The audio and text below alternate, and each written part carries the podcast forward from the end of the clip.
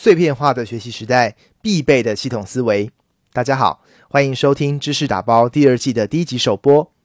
我是心智图企业教练李嘉达，今天来跟大家分享一下逻辑思维二零一八年四小时的跨年演讲精华，一共会分为四集。本集的内容从中国企业家的内外焦虑开始谈起。知识打包这个节目，除了要帮大家推荐精彩的跨领域知识，更重要的是帮你做好心智图的系统化笔记，让你不会听了就忘，还可以下载收藏。同时，你还可以学习如何利用图像思考来做系统化的知识管理。所以，除了听语音之外，欢迎你加入我们的订阅会员，可以马上下载节目当中所有的高清版心智图的笔记档哦。逻辑思维的跨年演讲预计连续举办二十年，叫做“时间的朋友”。今年是第三次。主持人罗胖透过大量访谈各界的精英，试着去总结二零一七年所发生的现象，还有展望二零一八的趋势。从中国的经济发展方向、商业的风险跟机会，还有个人的生涯规划，都有谈到。满满的知识干货和案例。你不一定要认同他的观点，但绝对可以在新年的一开始，给你一个值得参考的思考框架，来准备接下来的挑战。首先，罗胖从焦虑开始谈起，这种焦虑可以分为内外两个层面。从外部整体环境来看，在二零一七年，中国的 GDP 达到了十二万亿人民币，稳坐全球第二大经济体的地位。世界五百强公司当中，中国公司占了一百一十五家。中国还有着全世界最高的钢产量、量体最大的中等收入人口，还有最多的在校大学生等等，显示不管是制造业的实力或潜在市场的规模，中国都已经完全展现出大国崛起的态势。但表现这么强势的外在，却引起了相同程度的忧虑。大家开始担心，中国的经济增长是不是可以持续呢？会不会因为成本提高，造成产业的转移？会不会因为大公司大者恒强，让一般人丧失了流动的机会呢？的确，大者恒大，甚至大者更大，是一个全世界都在发生的明显趋势。产业的集中度快速的增加。美国股市前五大科技股，俗称的 FAMGA，脸书、亚马逊、微软、谷歌、苹果等五家公司，它就占了全美股市市值的百分之十。而香港股市当中，仅仅腾讯一家就占了香港股市市值的百分之十。腾讯的总市值还曾经达到五千亿美金，一度超过脸书，表现出非常强大的全球竞争力。阿里巴巴的参谋长曾明教授他就形容，这是互联网时代的黑洞效应。只要一个公司拥有高速成长的双螺旋引擎，一个是数据智能，另外一个是网络协同的能力。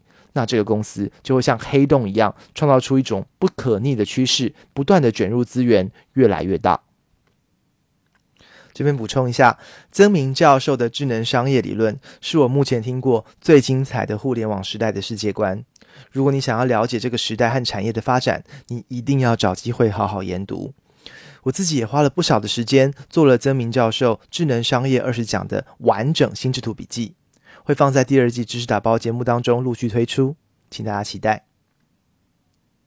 好，我们继续谈回罗胖在演讲当中提到大家的第二个焦虑，也就是所有的受访者都感受到各种产业正以前所未有的速度快速发展。中国游戏业的巨头，同时也是新三板游戏类市值最高的公司英雄互娱的 CEO 应书岭就和罗胖说，他看到了产业趋势当中的四块。公司快，硬体快，市场快，用户快。让我们以最近非常红的吃鸡游戏为例，你听过吃鸡吗？吃鸡这个网络的流行语最早来自于一部美国电影，叫《决胜二十一点》。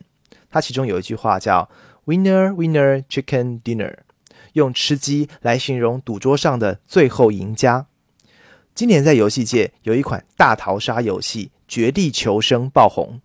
所谓的大逃杀游戏，就是让一百位玩家连线进入一个孤岛，彼此互相残杀到剩最后一人，最后的赢家就可以所谓的吃鸡。这个游戏大红之后，中国各家的游戏平台开始加班赶点的推出自己的大逃杀游戏。小米在十月三十号推出了小米枪战，网易在三天后的十一月一号，紧接着推出了自己的版本，而腾讯则在一个月后十二月一号宣布拿下了《绝地求生》的中国代理权。同时，它以相同的玩法再加码推出两款吃鸡游戏的手机版。这种公司发展速度是传统的科技业者难以想象的。你可以说，几乎把推出游戏的时间压缩到以天来计算的程度。在大陆有所谓“科技业九九六”的说法，也就是科技业员工要早上九点上班到晚上九点，周六还要加班。但据说腾讯游戏的员工能够做到三班制，每周七天，每天二十四小时的轮班工作来赶进度，这就是公司快。吃鸡游戏能够快速普及，跟硬体的连线速度有很大的关系。硬体规格的快速增加，让连线的人数可以从十人到一百人，以后可能还更快、更多。这就是硬体快。公司快和硬体快。这两个的目的都是为了抢市场快，因为市场的先发优势实在太大了。如果你可以第一个拿下相关类型苹果 App Store 第一名的游戏，你马上就可以省下几百万的推广费用。而为了求快，所有的人都在寻求逾越规则的方法。曾经有一个游戏，它竟然能够一上架就拿到所有在代言游戏的明星的背书，这在业界看来几乎是不可能达成的任务。而他们的做法。竟然是在发布的时候，他自己把明星的照片先放上网页，没有得到他们的同意。这当然是所谓法律上的侵权行为。但游戏公司会开始记录一晚上粉丝的数据。如果粉丝的确喜欢这个明星代言，那游戏公司隔天会直接联络经纪公司，跟他们说：“我们愿意付两百万，请这个明星来代言三个月。”而经纪公司可以什么都不用做，甚至照片他们都可以自己处理。会定三个月，是因为通常三个月就可以洗完一个明星的粉丝。那你说经纪公司会不会愿意呢？试想一下，如果你是经纪公司，你要答应现拿两百万，还不用做任何事，还是你会花钱请律师旷日费时的打官司，打到最后你能够拿到的赔偿，可能还会被限缩在只有一个晚上的侵权？答案看来再明显不过了。在市场这种成长速度之下。其实管制的制度很难跟上，他就让所有人开始想如何离经叛道，没有做不到，只有想不到。这就是市场快。最后一块是用户快。套用《爱丽丝梦游仙境》当中红桃王后曾经说过的一句话：“你必须不断奔跑，才能留在原地。”硬书领形容用户追求快感的体验也在快速变化。过去电脑游戏可能几分钟让用户感觉爽一下，手机游戏呢可能两分钟让用户感觉爽一下，但吃鸡游戏它已经可以做到用大量的刺激让用户一分钟可以爽好几下。这种快感体验一旦被训练是回不去的。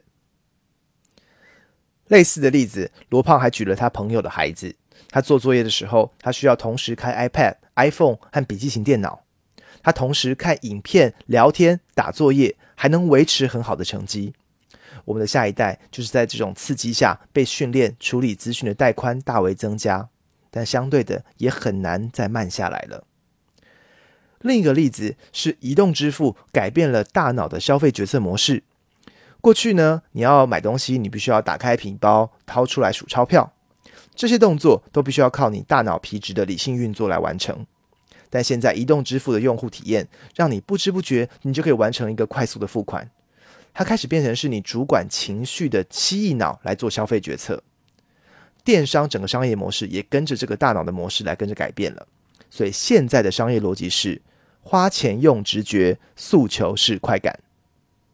当用户体验的速度被不断的加速喂养，企业竞争的观念也会彻底改变。过去企业是跟对手比速度。现在是去追赶用户改变的速度。好，说到这儿，让我们来做个小结。二零一七年，中国对外展现出大国崛起的经济实力，但同时人民的焦虑也随之产生。他们害怕经济的成长不能持续，害怕经济被大企业主宰，个人丧失了机会。产业界的两大焦虑则来自于：第一个，大者恒大。拥有智能商业成长双引擎、数据智能和网络协同能力的大公司，它会像黑洞一样吸入所有的资源。第二个焦虑是惊人的快，体现在公司快、硬体快、市场快和用户快四个面向。我们举了吃鸡游戏为例，未来的用户体验将会迭代的越来越快，刺激和快感不断加强，让企业未来面对的不是跟对手的竞争，而是你要去追赶用户。不过这也让我想到美国一本媒体生态学的经典之作，叫《娱乐至死》。书中反思了美国在一九八零年代电视普及的时候，开始影响到了人们的价值观。作者认为，如果我们因为新的媒体刺激就不愿意停下来做严肃的思考，最终只会导致让整个文化都娱乐致死。我想，大部分的听众可能都不是身在中国的游戏产业，没有办法感受到那种恐怖的快速。但我想，这同时也凸显了中国在经济的快速增长之下，高竞争的环境所带来心灵层次的巨大需求。好，这一期的节目先到这里。下一期会继续为您整理逻辑思维二零一八年跨年演讲的第二个部分：平凡创新时代和超级用户思维。如果您喜欢我们的专栏，想要下载收藏完整的心智图笔记档，欢迎你成为我们的订阅用户。在碎片化的学习时代，一起练习如何用心智图来做系统化的知识管理。我们下集见。